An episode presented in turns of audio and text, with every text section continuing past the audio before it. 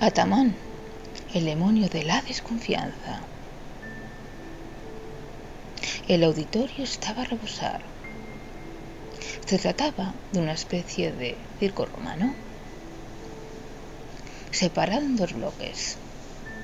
En un lado, en las gradas, estaban todos los demonios, de los pescados mortales, de los pecados veniales y demás vicios humanos y las almas condenadas. Los demonios estaban tal cual eran, sin ningún disfraz, en su aspecto natural, y las almas condenadas llevaban una especie de capa negra con una capucha. En el otro lado estaba el trono de Satanás, el emperador de las tinieblas, que iba acompañado de sus sacerdotes, cuatro ángeles caídos. Las dos partes estaban bien diferenciadas y separadas por una laguna incandescente de lava líquida que desprendía un desagradable olor a azufre. De repente, todos se callaron. Se hizo el silencio cuando Satanás se levantó de su trono. Portaba en su mano izquierda una vara de mando que terminaba en una calavera y que tenía una serpiente enroscada que no paraba de moverse. Era alto, enormemente alto. Su piel era del color rojo de la sangre. Tenía dos cuernos de carnero enormes y su boca repleta de unos dientes también grandes y afilados. En sus patas y en sus manos había garras que terminaban en largas uñas encorvadas.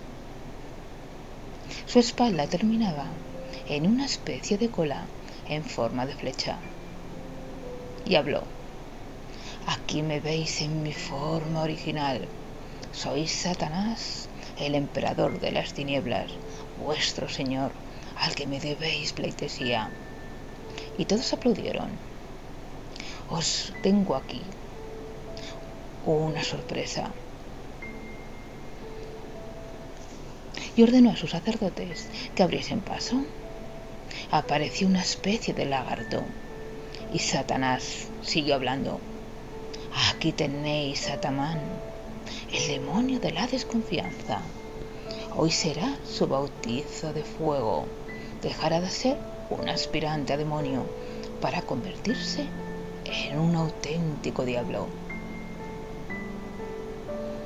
El lagarto avanzó directo a la lava incandescente y una vez en la orilla se lanzó, se lanzó a las aguas ardientes. Se oyeron gritos, se oyeron lamentos, gritos ensordecedores. Todo el mundo estaba callado. Al rato salió de la lava. Tenía un aspecto diferente. Su piel era rojo sangre, como el de Satanás. Tenía dos pequeños cuernos y dos pequeñas alas de color negro, como de murciélago, pero no tenía cola y sus garras eran menos afiladas que la de su señor Satanás. Entonces Satanás cogió una copa llena de sangre y la derramó sobre la cabeza del demonio. Después una fiesta. Todos los demonios y las almas condenadas se entregaron a todo tipo de pecados, de excesos, de vicios, hubo orgías, hubo ritos, hubo sacrificios humanos. La fiesta duró varios días. Satanás hizo llamar a Tamán y éste se presentó ante él. Pasa, pasa, le dijo. ¿Cómo ves? Ya no tengo mi aspecto real. Es verdad, Satanás había cambiado de aspecto. Llevaba un traje de raya diplomática, una corbata y una camisa, ambas negras. Tenía una barba cuidada, de color pelirrojo, al igual que su pelo. Y al sonreír se podían ver unos colmillos puntiagudos. En sus manos, huesudas y de largas uñas, había algo. Cuando Atamán se acercó a Satanás, Satanás descubrió lo que había entre sus manos. Se trataba de una bola de cristal. Ven aquí, ven aquí, le dijo. ¿Sabes qué es esto? Y Atamán respondió que no. Yo, Satanás, el emperador de las tinieblas, a través de esta bola de cristal, puedo ver qué sucede en el mundo de los humanos. Acércate, acércate más. ¿Qué ves aquí? Atamán contestó, mi señor, veo a dos amigos felices. Eso es. Tu primera misión será destruir la amistad de esos dos amigos de la infancia. Quiero que me demuestres lo que eres capaz de hacer. Quiero que la destruyas, que destruyas esa amistad verdadera y que uno de ellos mate al otro. Una vez que salgas del infierno y salgas a la superficie, perderás tu verdadera forma. Más, te digo más, no tendrás forma corpórea. Serás un ente etéreo, un ente invisible a los ojos de los hombres.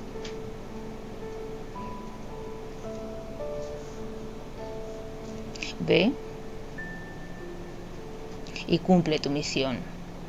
Cuando la hayas cumplido, vuelve otra vez ante mi presencia. Y Atamán así lo hizo.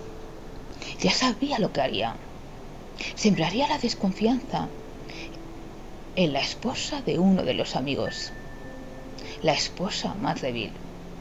La esposa más chismosa. Y la esposa que era más fácil de convencer.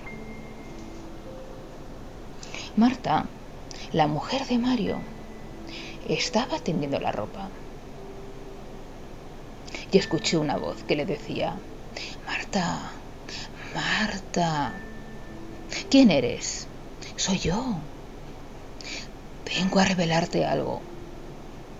Luis, el amigo de tu marido, está intentando traicionarlo. Ha encontrado un tesoro.